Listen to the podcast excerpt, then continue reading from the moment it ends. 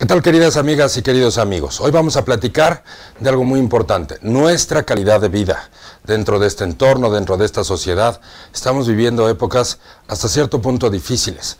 El mundo se va volviendo cada día más materialista y todo el mundo va en esa carrera, ¿no? De ganar más dinero y de tener más opciones para gastar o para invertir o para adquirir bienes o para adquirir posesiones.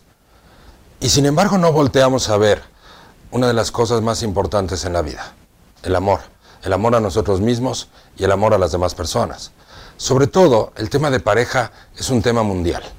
Nos duele y nos duele mucho cuando no funciona bien, cuando la pareja no nos hace caso, cuando nos rechaza, cuando es indiferente, cuando no nos contesta una llamada, cuando el compromiso no está en el mismo nivel en el que yo me estoy brindando. Ah, cómo duele. Y duele mucho. Sí cuando estoy intentando entregar lo mejor de mí, cuando mi pareja, incluso por ejemplo los casados, cuando mi pareja me ha pedido algunos cambios para estar feliz a mi lado y yo me estoy esforzando por los cambios y de pronto la respuesta del otro lado, pues no viene. ¿Y por qué no viene? Pues porque la otra persona es necia, porque está ensoberbecida, porque es egoísta. Puede ser, pero la mayor parte de las veces fracasamos en el amor porque somos débiles emocionalmente, porque tenemos miedo a amar y tenemos miedo a ser lastimados. Y en ese miedo vamos subiendo las defensas. Muchas de esas defensas son inconscientes. Entonces queremos, sí queremos tener una relación de pareja muy vivida, muy padre, muy divertida, muy de compromiso, muy de hacer un proyecto de vida, muy de quedarnos toda la vida con esa persona. Pero tendremos las herramientas y tenemos las fortalezas emocionales para hacerlo. Tendremos el nivel de generosidad para pensar en la otra persona y no nada más en lo que quiero de la otra persona. Tendré el nivel de responsabilidad para entender y asimilar que yo soy responsable de ser feliz al lado de mi pareja en vez de que ella sea responsable de hacerme feliz. ¿O seremos responsables los dos de hacernos felices juntos? Bueno, de entrada tendríamos que ver dónde está la felicidad. No. Y la felicidad sí existe. Lo que pasa es que no la encontramos. La felicidad está cuando yo soy capaz de amar. Ahí se abre la felicidad. Como todo el mundo está esperando ser amado, pues entonces todo el mundo cuando le preguntamos, oye, ¿tú crees que la felicidad existe? Todo el mundo dice, bueno, pues yo no creo que exista la felicidad. Yo creo que hay momentos de felicidad, pero yo creo que la felicidad no existe. Pues no, ¿cómo va a existir la felicidad si la mayor parte de las personas están esperando ser amados en vez de decidir amar? ¿Y qué significa decidir amar? Bueno, lo primero es que si tú decides amar, pruébalo, inténtalo. Vas a ver cómo tu alma y tu corazón se van a llenar. Pero amar de la manera correcta significa brindarte tú, significa pensar en la otra persona, significa pensar en sus necesidades, significa escuchar a la persona que amas, pero escucharla desde el corazón, con los oídos bien abiertos, con tus sentimientos. No nada más estarle escuchando así como, a ver, ya vas a empezar otra vez con tus cosas, ¿no? No, pues eso no es amor, eso es una desesperación, eso es una intolerancia. Y el amor no es intolerancia. El amor es paciencia, el amor es aceptación, el amor es brindarte tú.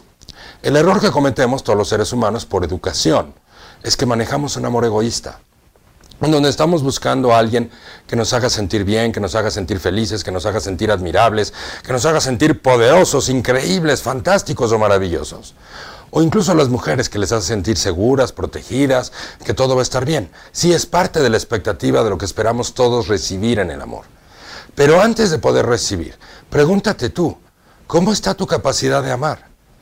Piensa bien, analízate. ¿Cuántas veces ofreces algo con el, con el fondo realmente de obtener algo, de recibir algo? O sea, vas y picas, ¿para qué? No, te estoy diciendo te amo y tú no me contestaste te amo. O te lo envío en el chat, besitos muchos, te extraño, y la otra persona no te responde igual. ¿Y normalmente qué hacemos? Nos enojamos, nos entristecemos, nos enfurecemos, porque siempre estamos esperando la respuesta. Y es normal que esperemos una respuesta. Para eso queremos una relación de amor, porque tiene que ir y venir. El círculo virtuoso del amor es dar y recibir. Dar y recibir, dar y recibir. No es suficiente si eres una persona que nada más sabe dar. Y diga, no, yo sé dar mucho amor, pero no sé recibir. No es suficiente nada más dar y no recibir. La mayor parte de las personas, por ideas, por creencias familiares, por aceptación social, por ser buenas personas, por ser buenitos o por ideas religiosas, dicen, no, no, yo quiero dar aunque no reciba nada a cambio. Eso es un error. Si tú no sabes dar y recibir, jamás vas a poder cerrar el círculo virtuoso del amor. El círculo virtuoso del amor requiere dar y recibir. No es una negociación, porque el amor no es un negocio. Requiere aceptación. Si te amo, te acepto como eres. Por lo menos al 80-90%. ¿no? Como tú eres. No por lo que haces. Estoy enamorado de ti o te amo por lo que eres tú como persona. Porque eres inteligente, porque eres capaz, porque eres comprometido o comprometida, porque eres muy alegre, por lo que tú eres. No por lo que haces. Porque lo que hace, cualquiera se puede enamorar de lo que alguien hace. Un artista, por ejemplo, eh, pues, ¿cuántos fans tiene enamorados perdidamente de él? Pero están enamoradas o enamorados de lo que hace el artista. El amor tiene que estar centrado en lo que es la persona y ahí es donde tienes que poner la aceptación. Entonces la frase es, te amo por lo que eres, aunque lo que haces a veces me reviente y me moleste. Pero lo que tú eres, eso es lo más importante. Yo tengo que elevar mi capacidad de amar. Si quiero ser exitoso en el amor, tengo que centrarme en lo que la persona es.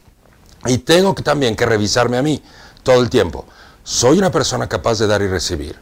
¿Soy más, doy más de lo que recibo? ¿O recibo más de lo que doy? Soy egoísta y siempre estoy esperando y lo que doy es superficial. ¿no? Porque todo el mundo dice, no, yo sí doy amor, sí, claro. Pregúntale a tu pareja, ¿qué le hace falta de ti?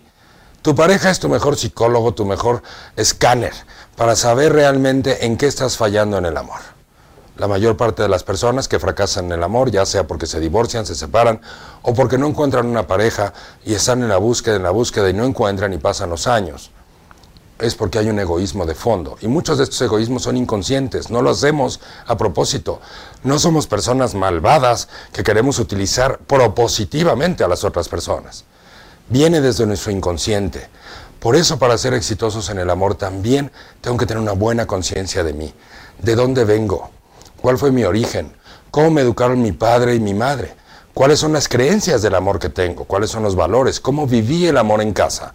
Porque inconscientemente lo voy a replicar. Por más que conscientemente cuando sea adulto y diga, yo no voy a hacer lo mismo que me hicieron mis papás, o yo no voy a divorciarme igual que mis papás, o yo no voy a tratar a mi pareja como mi papá o mi mamá se trataban entre ellos. ¿Qué crees? El inconsciente manda. Entre el 60 y el 70% de las decisiones que tomamos en nuestra vida las tomamos desde el inconsciente. Por eso, muchas veces ponemos metas aquí en nuestra parte consciente y no llegamos a las metas. No llegamos porque no conocemos nuestras áreas inconscientes. Por eso en el proceso de conciencia es muy importante seguir los pasos correctos. Es decir, para ser exitoso en la vida, en el amor, en el trabajo, en el dinero, primero tengo que comprender que primero soy persona. Una vez que aprendo a ser persona, significa que me amo a mí, que me reconozco, que conozco mis virtudes, mis defectos, que conozco mi pasado y que he podido sacar conclusiones de ese pasado para redefinir mi propio futuro y establecer una vida clara, contundente acerca de lo que quiero y hacia dónde voy. Eso es muy importante, saber lo que quieres es fundamental. Le pregunto a mucha gente, ¿tú qué quieres? Y me dicen, bueno, yo sé lo que no quiero, pero no sé lo que sí quiero. Y eso es un problema, porque tu mente es muy poderosa y crea la realidad. Entonces, todo aquello a lo que le pones atención va a crecer. Y si tú nada más sabes lo que no quieres, entonces ¿dónde crees que va a estar la atención? ¿Qué es lo que vas a estar provocando? Pues lo que no quieres. Tienes que estar muy enfocado en lo que sí quieres. Pero para saber lo que sí quieres contundentemente, tienes que estar seguro de ti, tienes que tener un buen amor propio, tienes que tener una buena autoestima. Y para crear todo eso en tu vida, tienes que empezar desde atrás. A ver, ¿cómo crecí? ¿Cuáles fueron mis traumas? ¿Cuáles son mis dolores más profundos? Y esos dolores más profundos, ¿en qué se convirtieron en mi vida? Estoy a la defensiva todo el tiempo, me echo para atrás. Sí quiero amar y quiero ser amado, pero estoy todo el tiempo reaccionando, no confío, estoy celoso, estoy celosa, soy persecutorio o soy indiferente. Hay personas controladoras que están encima de la pareja porque no confían, porque tienen un trauma, tienen un trauma, algo les pasó en su infancia y ahora no pueden confiar y son persecutorios. O hay personas que en vez de ser controladoras son pasivas. Y entonces su manera de controlar es la indiferencia. Hago como que no te pelo, hago como que no te pongo atención, como que se me olvida que pues que vives conmigo, como que te escucho lo que me estás pidiendo, pero se me olvida. O sea, me dices y me dices y me dices y te digo, sí, sí, sí. Y a la hora de hacer un cambio, no lo hago nunca. Sí. Todo eso lastima el corazón y lastima el alma tremendamente. Entonces, si yo quiero ser exitoso en la vida y en el amor, en todas las áreas de la vida, pero en específico ahorita estamos hablando del amor, Primero tengo que ser persona, amarme a mí, reconocerme a mí, ver mis virtudes, mis defectos, trabajar en ella, en mí mismo, vencerme a mí todos los días en vez de salir a vencer el mundo. vencerme a mí, vencer mis áreas egoístas, conocerme y reconocerme qué patrones estoy repitiendo que no son buenos y que los repito además inconscientemente y ponerme a trabajar en ello. Una vez que ya soy persona, ahora tengo que aprender a compartirme con otra persona, que ese es un reto enorme. Pero es mucho más fácil aprender a compartirte con otra persona cuando te conoces a ti, cuando conoces tus necesidades, cuando conoces tus virtudes, cuando sabes todo tu potencial de todo lo que puedes dar y ofrecer.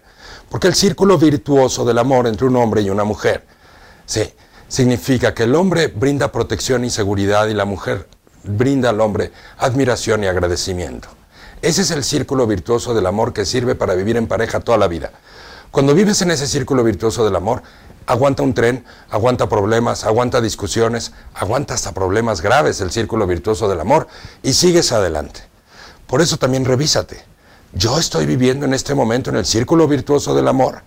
Soy un hombre, si es que eres un hombre, eh, te sale de manera natural proteger y servir a lo que amas. O proteger y servir a lo que amas es una responsabilidad. O es una obligación que te impone tu vieja y que te está presionando. Es que tienes que ver por mí, es que ponme más atención, es que no me olvides. Siempre pones primero a tus amigos, luego a tus papás, luego a tus hermanos y al final soy yo. ¿Tú crees que eso es proteger y servir a lo que amas? Pues claro que no. Y en México es común que tengamos una bola de fidelidades ahí por todos lados con la familia de origen. En vez de decir, a ver, mi familia de origen fue mi familia de origen y a partir de mí empiezo una nueva familia bajo mis reglas, bajo mis lineamientos, con crecimiento, con bienestar. Sí. Y más por el tema de los hijos. ¿Te has preguntado alguna vez qué mundo les está tocando vivir a tus hijos? Y les va a tocar. ¿Te has preguntado alguna vez si tus hijos tienen la autoestima suficiente, el amor propio suficiente para salir adelante en la vida? Porque, déjame decirte una cosa, puedes mandarlos a la escuela, puedes pagar toneladas de colegiaturas, a la mejor escuela, los puedes mandar si quieres a maestrías en el extranjero. Si no tienen autoestima, si no tienen valores, que los valores significa cuánto valgo yo como persona. En la medida en que me valoro más, mis valores son más fuertes. sin autoestima y sin valores no se sale adelante.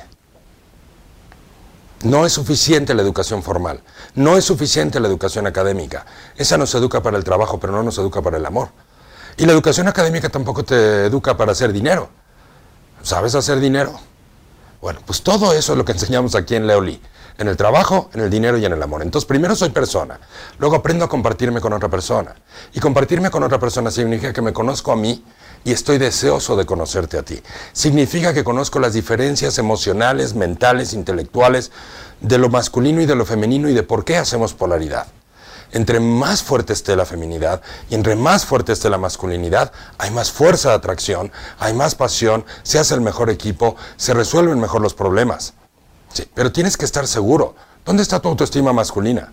¿Dónde está tu autoestima femenina? ¿Estás seguro que tu autoestima masculina y femenina están en su lugar? Entonces te tienes que regresar a ser persona otra vez. Sí.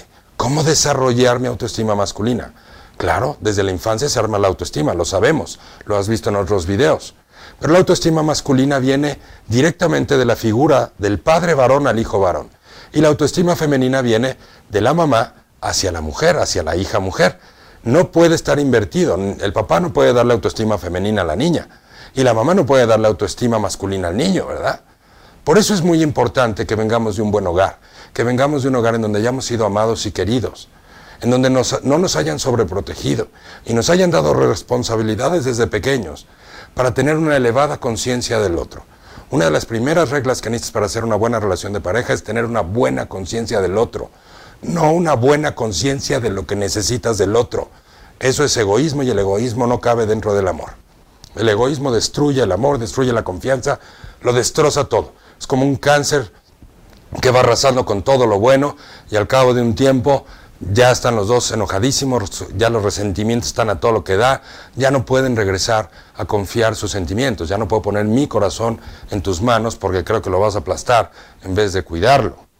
Entonces primero soy persona, luego aprendo a ser pareja y después construyo una familia. Una vez que ya aprendí a ser pareja, entonces es el momento de procrear.